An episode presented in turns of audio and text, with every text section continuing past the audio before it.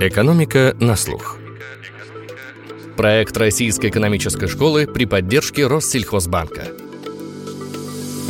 Экономика – это, конечно, наука о выборе, но при этом этика, справедливость и все такие вот моральные категории – это совсем другая стезя. Мы, как экономисты, можем только описать и как-то численно, может быть, э, посчитать, квантифицировать какие-то механизмы, а вот хорошо это или плохо, честно это или нет – это совершенно другой вопрос. Вообще о данных и о научных результатах, на мой взгляд, невозможно говорить в таких вот категориях справедливости. Профессор Российской экономической школы Ольга Кузьмина подходы big data и анализа данных расширенные, они позволяют вот эти макроэкономические ощущения длинных трендов, что называется, их укоренять в сегодняшней реальности. То есть прямо ощущать их здесь и сейчас и тестировать. Подход big data, он для макроэкономического анализа, наверное, позволяет быть более гибким. Главный экономист, руководитель Центра макроэкономического анализа Альфа-банка Наталья Орлова.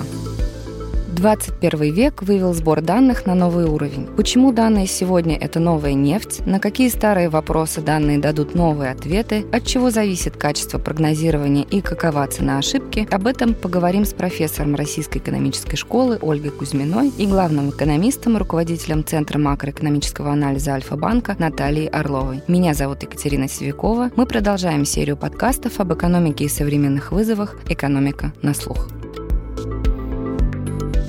Ольга, добрый день. Добрый день, Екатерина. Давайте начнем с того, что поговорим о том, как исследовательские данные помогают бизнесу в принятии решений. Как, на ваш взгляд, спроектировать дизайн исследования под разные задачи и как убедиться в достоверности предсказательной части? И какие из кейсов кажутся вам наиболее удачными и масштабируемыми? Модели моделям, конечно, рознь, потому что прежде всего разные вопросы вопросам рознь. Если совсем на пальцах, то можно разделить все исследовательские задачи на две такие вот большие, но совершенно разные категории. Это предсказательные модели и причинно-следственные. В первом случае нам нужно с достаточной точностью предсказать какое-то событие, что оно произойдет или нет, и вообще совершенно, ну никак не важно, почему именно оно происходит. Допустим, мы говорим про какой-нибудь крупный банк, который выдает кредиты, или, может быть, про микрофинансовую организацию, или даже про магазин, который осуществляет небольшое потребительское кредитование. В этом случае наш типичный пример такой вот предсказательной модели — это кредитный скоринг. По сути, это статистическая модель, которая на основе каких-то известных характеристик потенциального заемщика, это может быть пол, возраст, доход, пытается угадать, выплатит он в итоге кредит или нет, и на основании этого сделать вывод о том, стоит ему выдавать кредит или нет. Такая модель оценивается на основе исторических данных о предыдущих заемщиках. При этом это может быть совершенно какой-то черный ящик, вообще котел из этих разных характеристик, и нас совершенно не волнует, почему вот именно одни выплатят, а другие нет. Самое главное — это точно угадать этот факт. В эру больших данных в таких моделях классификации, конечно, царствует машинное обучение. И это не только банковский сектор. Если мы говорим про, скажем, инновационную какую-то автомобильную отрасль, это может быть, например, автономное вождение. То есть, по сути, стоит задача распознавания, пешеход перед нами или нет. Это может быть также какой-то технический анализ, если мы говорим про управление портфелем ценных бумаг. Стоит купить или стоит продать данный актив. Все это, по сути, примеры вот таких вот предсказательных моделей. И здесь, чем у нас больше данных, тем потенциально более хорошим может быть такое предсказание, более точным, ну и, соответственно, при прочих равных это может быть лучше для нашей компании. Хотя не обязательно, конечно, для потребителя.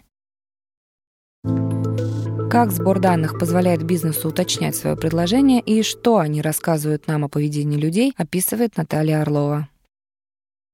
Банковский сектор, конечно, не единственный сегмент тестирования и сбора больших массив данных. Все сектора, которые работают с конечными потребителями, то что big data, мне кажется, в основном это про конечных потребителей, конечно. Это про физических лиц, это про поведение, это поведенческая экономика. И, конечно, эти данные, они находятся у операторов мобильной связи, они находятся у компаний, которые продают какие-то товары, услуги, да, по авиаперевозке. То есть абсолютно все компании, которые взаимодействуют взаимодействуют, оказывают услуги физическим лицам, они в той или иной степени имеют информацию. Просто о разных аспектах, я бы сказала. Большой плюс, что сбор информации и большой массив статистики, он, опять-таки, здесь играет на пользу бизнесу, потому что позволяет более целевым образом формировать либо предложение товаров, либо предложение услуг. И если раньше в значительной степени это были такие додумки, да, что там потребители будут делать, то сейчас можно более быстро увидеть, что они действительно делают. И это, безусловно, бизнесу приносит большую экономию. Да.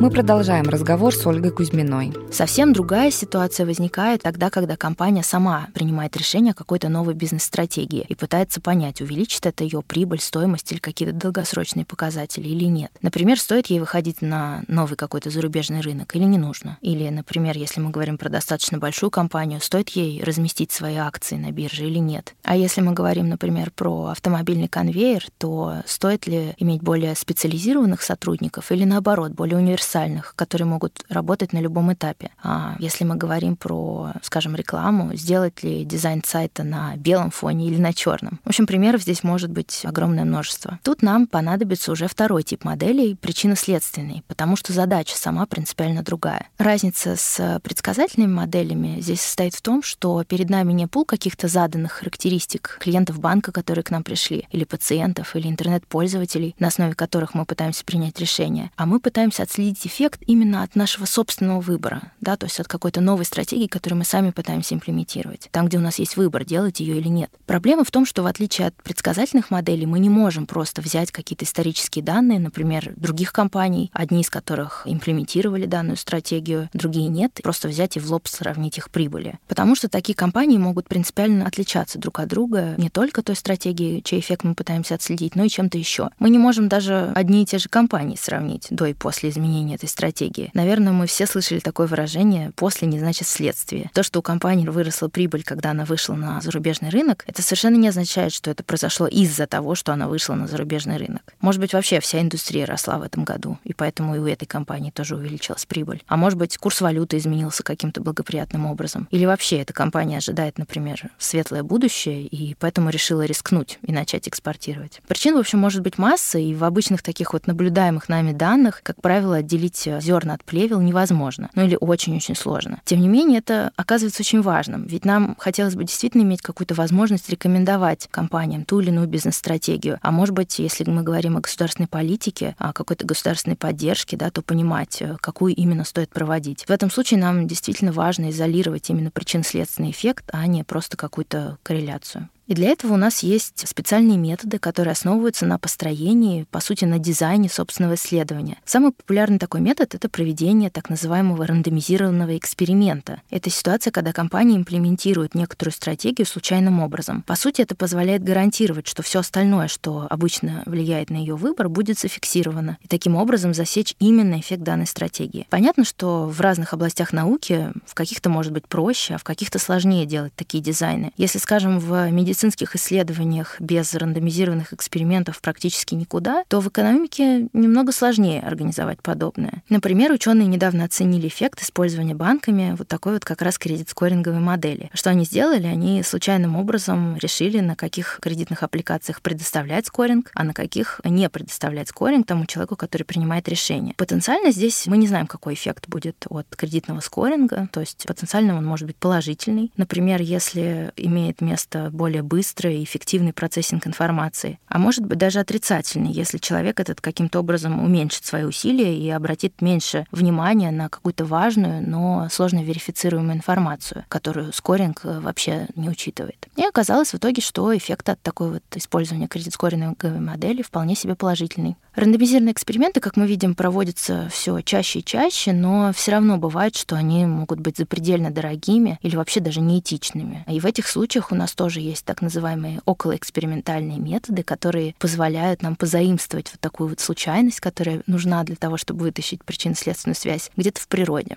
Отрасли, где такие вот рандомизированные эксперименты проводятся относительно часто, это, по сути, все, что связано с маркетингом и с IT. Там они еще иногда называются АБ-тестирование. Какой выбрать лучший дизайн сайта, какое оптимальное ценообразование контекстной рекламы. Все это, по сути, примеры, где именно рандомизированные алгоритмы помогают нам понять, что на самом деле работает, а что нет. Так что глобально, я думаю, качественные такие вот исследовательские отделы прямо внутри компании уже становятся необходимой частью их структуры. И сейчас мы уже это видим у всех крупнейших игроков игроков. Если мы говорим про Amazon, Google и другие подобные компании, они нанимают экономистов-исследователей, то есть, по сути, выпускников, например, со степенью PhD лучших факультетов мира, как раз для решения в том числе таких задач. О том, какие возможности для бизнеса открывает сегодня сбор больших данных и их анализ, и какие вызовы, в том числе этические, несут за собой эти возможности, рассказывает Наталья Орлова. Сейчас, конечно, такая эпоха, когда данных очень много. Мы как-то научились их накапливать и, наверное, систематизировать отчасти. И технологии уже позволяют с большими массивами работать. Поэтому в этом смысле это, конечно, большое подспорье для бизнеса, что есть много сфер, которые уже не являются предметом каких-то обсуждений, сверки ощущений, а можно посмотреть предметно на данных и, в общем-то, многие вопросы получить на них цифровые ответы. Это, безусловно, заслуга, по сути, технологического развития мировой экономики, наверное, за последние 20 лет, и, значит, дает возможности большие. Другой вопрос, на самом деле, пока у нас массивы данных, которые собраны, они гораздо больше, чем та их часть, которая реально используется для принятия решений, для какой-то обработки. Но я думаю, что еще это связано с тем, что поскольку все-таки внимание к big data и к большим массивам началось недавно, э, еще, знаете, как нет истории накопленной, потому что есть ряд данных, которые важно анализировать в динамике. Пока мы просто определяем те сферы, по которым раньше, может быть, больше качественное было ощущение, а теперь оно больше стало цифровым. Поэтому первый такой вызов – это научиться лучше обрабатывать данные и делать их сбор более предметным, а не собирать вообще все, что можно собрать. Это, наверное, вопрос, который выходит вообще за рамки компетенции бизнеса, но это вопрос, какие данные, они больше персональные, людям может быть дискомфортно эти данные отдавать, а для бизнеса они могут представлять определенный интерес. В общем, я бы сказала так, знаете, некоторая этика работы с информацией. Безусловно, это вопрос, который появляется сейчас на повестке дня. Есть эти этические моменты, что в какой степени желание все анализировать, оно может сталкиваться с интересами и, по большому счету, там, с личными да, ограничениями нас как индивидов. Ольга, как вам кажется, почему часто путают корреляции и причинно-следственную связь? Почему после не обязательно вследствие, о чем вы уже говорили, и какова здесь цена ошибки? Цена ошибки, конечно, может быть очень разной в зависимости от сферы исследования, о которых мы говорим. В медицине это может быть и смерть человека, поэтому там все очень строго. Я думаю, все слышали такие слова, как двойные, слепые, рандомизированные, плацебо-контролируемые и так далее исследования. Все, что касается экономической и социальной политики государства, тоже довольно важно, так как от проводимых решений зависит, по сути, миллионы людей. В бизнесе, наверное, цена ошибки исчисляется в несколько более материальных категориях, но конкуренты-то не дремлют, так что регулярные неправильные решения тоже могут вести к потере покупателей и в итоге даже к банкротству. Опять же, поэтому так важно отделить причинно-следственность от корреляции, от влияния каких-то других факторов и, конечно же, от случайного совпадения. Каковы главные ловушки и некорректные интерпретации данных? А, и в каких случаях корреляции бывают ложными, а в каких вообще бесполезными. Вот мы сейчас затронули тему случайных совпадений, и вот как раз частоту именно этих совпадений важно держать под контролем. Она иногда еще на таком жаргоне называется ошибка первого рода или уровнем значимости. Где же здесь ложные корреляции? Хорошей иллюстрацией являются такие вот бесполезные корреляции, которые иногда у нас называются еще корреляциями Николаса Кейджа, в честь найденной в данных практически стопроцентной корреляции по времени между числом фильмов, вышедших в определенном году с этим известным актером, и числом людей, утонувших в бассейнах США. А причин следственности здесь, конечно, говорить не приходится. Но даже корреляция — это, скорее всего, ложная. Если попробовать найти статистические связи между кучей вообще никак не связанных переменных, то часть из них окажутся таковыми просто из-за такого случайного совпадения. И в рандомизированных экспериментах это находит отражение в необходимости корректировать, по сути, на число проверенных гипотез. В предсказательных моделях это может быть так называемая кросс-валидация моделей и построение вневыборочных прогнозов. Если мы говорим про анализ временных рядов, например, данных каких-то финансовых рынков, рынках, то в том числе обязательно у нас будет коррекция на нестационарность и другие вот такие вот технические моменты. На мой взгляд, такой контроль за случайными совпадениями важен для того, чтобы не получить ворох бесполезных корреляций, как в этом примере с кинофильмами. Доступ к данным позволяет минимизировать цену ошибки и проверять, совпадает ли реальная траектория с долгосрочным видением, считает Наталья Орлова. Я, знаете, да, еще говорю, что, конечно, сейчас вот эта эпоха big data, она дает возможность макроэкономические какие-то тренды, их тестировать в реальном режиме, потому что все-таки макроэкономические данные – это длинные ряды, как правило, и вообще мне кажется, что когда мы говорим про макроэкономический анализ, это в большей степени анализ каких-то траекторий, очень долгосрочных тенденций. И подходы big data и анализа данных расширенные, они позволяют вот эти макроэкономические ощущения длинных трендов трендов, что называется, их укоренять в сегодняшней реальности, то есть прямо ощущать их здесь и сейчас и тестировать в какой степени, потому что траектория, она же складывается из большого количества точек, и вот, что называется, каждую эту точку, благодаря сбору информации, мы в некотором смысле можем померить, сопоставить ее с ожиданиями, поэтому вообще подход Big Data, он для макроэкономического анализа, наверное, позволяет быть более гибким, и как раз вопрос цены ошибки, то есть доступ к информации позволяет в какой-то степени минимизировать эту цену ошибки, потому что мы достаточно быстро можем сверить ожидания траектории с реальностью. Прогнозы, особенно долгосрочные, очень трудно сделать изначально из точки А, что называется, глядя в точку Б, идеальными. Но мне кажется, что очень часто важная часть работы с макроэкономическими прогнозами – это именно сверка, да, то есть из точки А простраивается траекторию в точку Б, но потом все время нужно, ну, с той частотой, которую данные позволяет, выверять, совпадает ли реальная траектория с этим видением э, долгосрочным. И часто,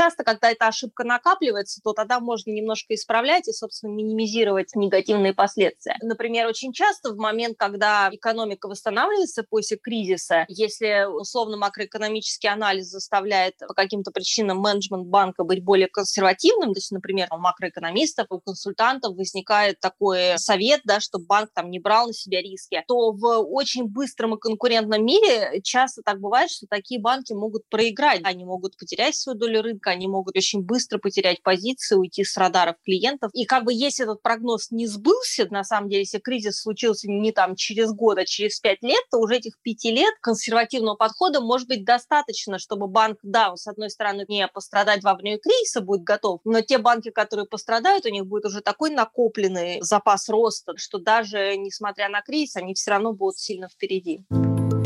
Ольга, какие истины были опровергнуты или будут скоро опровергнуты благодаря новым данным? И какие, на ваш взгляд, из новых методов, которые сейчас появляются, дадут нам в будущем или могут дать в будущем новое знание об известных проблемах в экономике? Проще говоря, на какие старые вопросы мы скоро или не очень скоро сможем получить новые ответы? С течением времени наука, вообще любая наука, накапливает данные, поэтому что-то из того, что мы раньше считали фактом или истиной, впоследствии может быть опровергнуто. И это совершенно нормально, и на самом деле даже здорово, ведь в этом, по сути, заключается прогресс и познание мира. А сделать это нам прежде всего помогают как новые данные, так и, конечно, новые методы. Так примерно, если говорить уже про экономику, то примерно 30 лет назад в экономике произошла так называемая революция доверия, когда дизайн исследования как необходимый элемент восстановления выявления вот таких вот причин-следственных связей вышел на первый план. Часть ранее известных гипотез, каких-то корреляций вполне себя подтвердилась после того, как мы смогли установить причинно-следственную связь. Например, здесь такой есть классический пример вопроса из экономики труда. Это оценка эффекта от образования на долгосрочные зарплаты людей, на счастье и прочие социоэкономические показатели. Здесь есть довольно сильная положительная корреляция, но нам, конечно, хотелось бы понимать, это действительно причинно-следственный эффект? Или, может быть, это эффект положительного отбора, когда сильные вузы отбирают сами самых самых сильных ребят, которые, в принципе, и без вуза бы и так зарабатывали бы много. Как вы думаете, Екатерина, почему нам, может быть, важно знать ответ на такой вопрос? Я думаю, что это может помочь людям делать более осознанный выбор. Да, конечно. По сути, отдельным людям хотелось бы понимать, стоит им вообще идти, например, в лучший вуз страны. Но и на уровне государственной политики это знание тоже может быть важным кирпичиком, тогда, когда принимается решение относительно доступности, например, бесплатного школьного или высшего образования. И самые современные исследования здесь говорят нам, что положительный эффект от образования действительно есть. По разным оценкам он доходит до 10% к зарплате за каждый год обучения. И, естественно, эффект на зарплату — это не единственный положительный эффект от образования. Надо понимать, несмотря на то, что вот такие более старые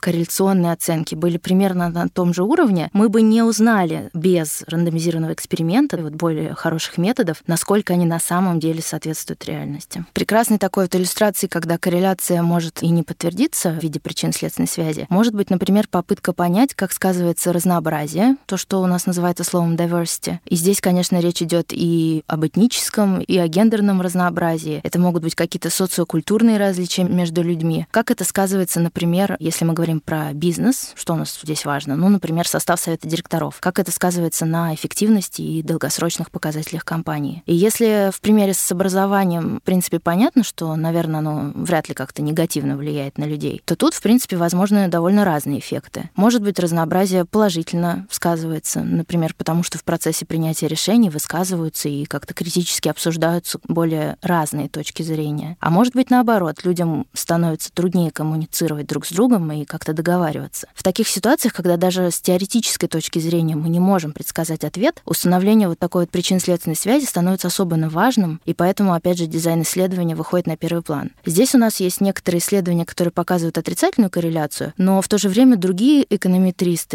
и экономисты, наоборот, более качественными методами находят положительную связь. Насколько я себе представляю, на сегодняшний день у нас нет пока вот такого чистого рандомизированного эксперимента. Это вот к вопросу о том, что это очень дорого или неэтично такую вещь провести, чтобы разрешить этот спор именно вот в контексте разнообразия совета директоров. Но думаю, что в самом ближайшем будущем мы все-таки сможем получить более точные ответы на этот вопрос. Так, например, в чуть другом контексте, не связанном непосредственно с советами директоров, уже рандомизированные эксперименты нам показали, что в командах, где нет какого-то явного перекоса в сторону того или иного пола, эффективность принятия решений выше. Тут э, также очень важно понимать, что исследования могут очень сильно отличаться методологически по своему качеству. Я думаю, что все слышали про так называемую пирамиду доказательности в медицинских исследованиях, где, скажем, один какой-нибудь метаанализ рандомизированных экспериментов оказывается гораздо важнее и весомее, пусть даже сотни исследований более низкого качества. У экономистов, в принципе, есть тоже что-то похожее, так что это вопрос здесь не количества найденных корреляций, а качества. Как Big Data помогает бизнесу адаптироваться под меняющийся мир и какую роль в этом сыграла пандемия, рассказывает Наталья Орлова. Мне, честно говоря, кажется, что большая ценность Big Data именно не в том, что, ну, знаете, это как-то фундаментально изменит то, что мы знали про потребителей или там про людей, да, будем говорить. Но мне кажется, что вот в момент, вот как в 2020 году мир столкнулся с пандемией, и было совершенно непонятно, как люди себя будут вести, были разные гипотезы, но для того, чтобы действительно увидеть, как себя люди ведут, нужен доступ к данным. И 2020 год – это очень такой интересный интересный пример, потому что я напомню, что фактически в марте, когда, ну вот, например, в Россию пришла пандемия, был очень негативный настрой, макроэкономические прогнозы, очень сильное ухудшение, ожиданий по росту на 2020 год произошло. И потом, реально, я бы сказала, разворот в ожиданиях, он произошел, может быть, месяцев 5-6 спустя. Фактически ушло два квартала. И на самом деле вообще позитивный аспект, как пандемия, он показал, что как раз для того, чтобы в таких шоковых обстоятельствах как-то принимать решения, у многих как раз стали смотреть там на расходы потребителей по банковским картам, на тот же Яндекс Изоляция, на данные по звонкам э, там интернет-компаний и телефонных компаний, чтобы понимать, э, куда люди перемещаются, где основные такие зоны активности. Я не считаю, что Big Data, они будут что-то опровергать, я считаю, что это такой колоссальный новый инструмент, колоссальные возможности открывающие для уточнения макроэкономических прогнозов, долгосрочных прогнозов. И самое главное, главное, тут даже вот моменты, когда такие шоки происходят, как во время пандемии, потому что, скорее всего, мы как мировая экономика стоим на пороге очень турбулентного периода, потому что мы же сейчас говорим про климатические изменения. Условно, там произошел где-то ураган или произошла где-то засуха, какие последствия. Это нужно тоже очень быстро отслеживать. Поэтому, скорее всего, в нынешнем мире, который очень непредсказуемый, потенциал Data, он как раз открывает возможность, ну, как бы гибче следить за траекторными изменениями. Поэтому мне кажется, что это инструмент, который пришел очень вовремя, и он нам позволяет э, подстроиться под, собственно, меняющийся мир. Ольга, корректность анализа данных в российском контексте на самом деле вовсе не означает, что выводы исследования точно убедят стейкхолдеров. Как вам кажется, почему исследователи вынуждены регулярно оправдываться за результат своей работы? Тут важно, я думаю, заметить, что экономисты, вот как раз как в предыдущем примере с разнообразием, спорят все же не о результате как таковом, не об ответе, который они получили, а скорее о методах. То есть для исследователя, в принципе, сам ответ может быть немного даже вторичен. Главное здесь сделать все максимально правильно с методологической точки зрения и в итоге докопаться до истины. Ключевое, на мой взгляд, здесь это незаинтересованность в результате. Многие исследователи, они настоящие фанаты своего дела и делают это ради науки или даже ради удовлетворения собственного научного научного любопытства, но совсем не потому, что надо доказать или подтвердить какой-то конкретный результат. Так что здесь ответственность прежде всего, на мой взгляд, за методы и за то, как именно мы выявляем эти закономерности. Но совершенно не за сам финальный результат, потому что ответ — это, по сути, то, что нам подсказывают данные. И мы не можем быть ответственны за то, что там в данных э, есть. Возможно, такая разница не совсем очевидна людям вне науки, и поэтому экономистам, может быть, и предъявляют какие-то претензии за финальный результат. Но критически обсуждать, на мой взгляд, имеет смысл как раз только методы. И с этим э, вполне хорошо справляется научное сообщество само по себе. Например, через фильтры слепого экспертного рецензирования, если мы говорим, например, про научные журналы, а также оппонирование на научных конференциях и так далее. Ну, кстати, вот в тех случаях, когда заинтересованности по каким-то причинам нельзя или очень сложно избегать, могут существовать даже стандартные протоколы исследования, которым нужно следовать. Например, сейчас э, сложилась такая ситуация, что если какой-то исследователь хочет впоследствии иметь возможность опубликовать э, результат проведенного им рандомизированного эксперимента в каком-то топовом экономическом журнале, то ему нужно сначала опубликовать протокол этого будущего исследования еще до того, как какие-либо данные будут собраны, а затем уже в точности ему следовать. По сути, это исключает возможность каких-то подгонов под определенный результат в будущем. Ну и, конечно, здесь стоит заметить, что особенно на Западе все очень строго с любыми нарушениями этики, и до, конечно, грубых фальсификаций здесь не доходит, потому что для человека это автоматически означает полный конец карьере. При этом интересно, как э, такой же вопрос решает бизнес. Вот, например, если мы говорим про предсказательные модели. В крупных банках может быть несколько независимых отделов анализа данных, где одни люди, например, придумывают и выбирают какую-то наиболее хорошую модель, а другие уже тестируют ее на дополнительных каких-то новых выборках и, по сути, смотрят, насколько хорошо она и правда работает. Такое разделение, по сути, помогает избежать каких-то возможных подгонов и выбрать в итоге ту модель, которая принесет наиболее выгодный результат для компании.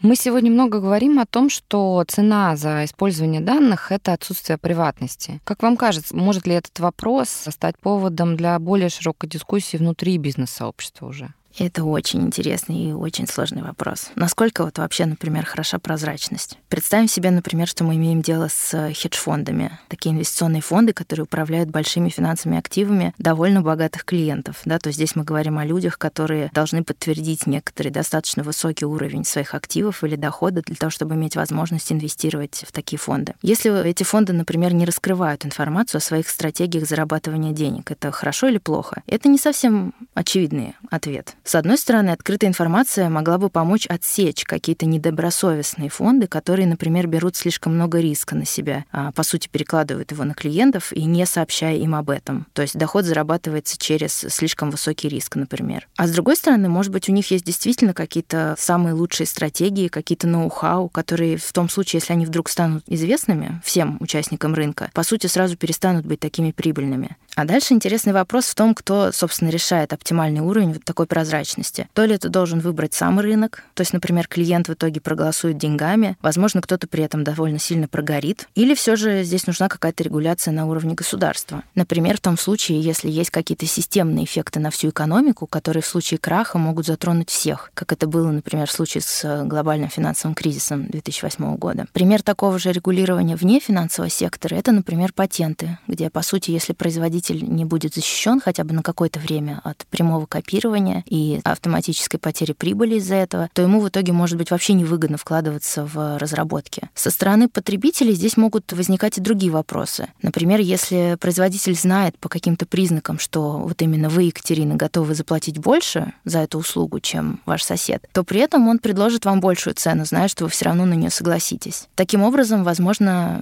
перераспределение прибыли от э, потребителя к производителю. А может быть и наоборот. С помощью этой информации вы как потребитель сможете получить более качественную услугу. Например, получить лучший таргетинг в онлайн-магазине. Если у вас очень мало времени для того, чтобы выбрать, какой товар купить, то, возможно, вам будет лучше, если вам покажут товар, который вы скорее купите. Тогда это, возможно, окажется выгодным всем. А помимо этого есть рынки, которые вообще работают только потому, что есть какая-то неопределенность. Классический пример этого рынок страхования. Здесь, если потребитель лучше осведомлен о своих рисках, то происходит отрицательный отбор, и фирмы страхования страховщику невыгодно продавать страховку, рынок может даже вообще разрушиться. А вот если страховщик лучше осведомлен о рисках потребителей, то опять же более рисковые потребители могут оказаться без страховки. И может быть одно дело, если эти характеристики являются каким-то около добровольным выбором потребителя, ну, например, курение. И совсем другое, если это какие-то неотчуждаемые характеристики. Например, насколько вообще этично продавать страховку дороже или вообще не продавать ее людям, у которых есть определенная, ну, например, какая-нибудь генетическая последовательность деятельность, которую, очевидно, они не выбирали. Это все уже, конечно, даже не говоря про какое-то недобросовестное использование данных для вообще посторонних целей. Так что экономика — это, конечно, наука о выборе, но при этом этика, справедливость и все такие вот моральные категории — это совсем другая стезя. Мы, как экономисты, можем только описать и как-то численно, может быть, э, посчитать, квантифицировать какие-то механизмы, а вот хорошо это или плохо, честно это или нет, это совершенно другой вопрос. Вообще о данных и о научных результатах, на мой взгляд, невозможно говорить в таких вот категориях справедливости. Как их применить и что выбрать, в итоге, я думаю, должно решать общество. Ольга, спасибо большое за этот разговор. Спасибо, Екатерина.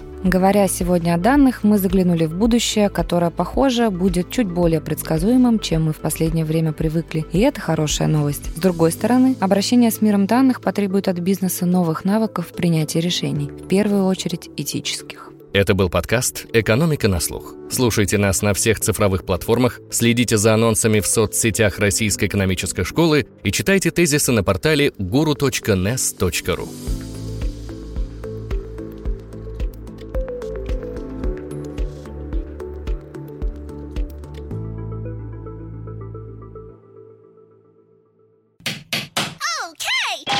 Сделано в CM Records. cmrecords.ru. Любая озвучка.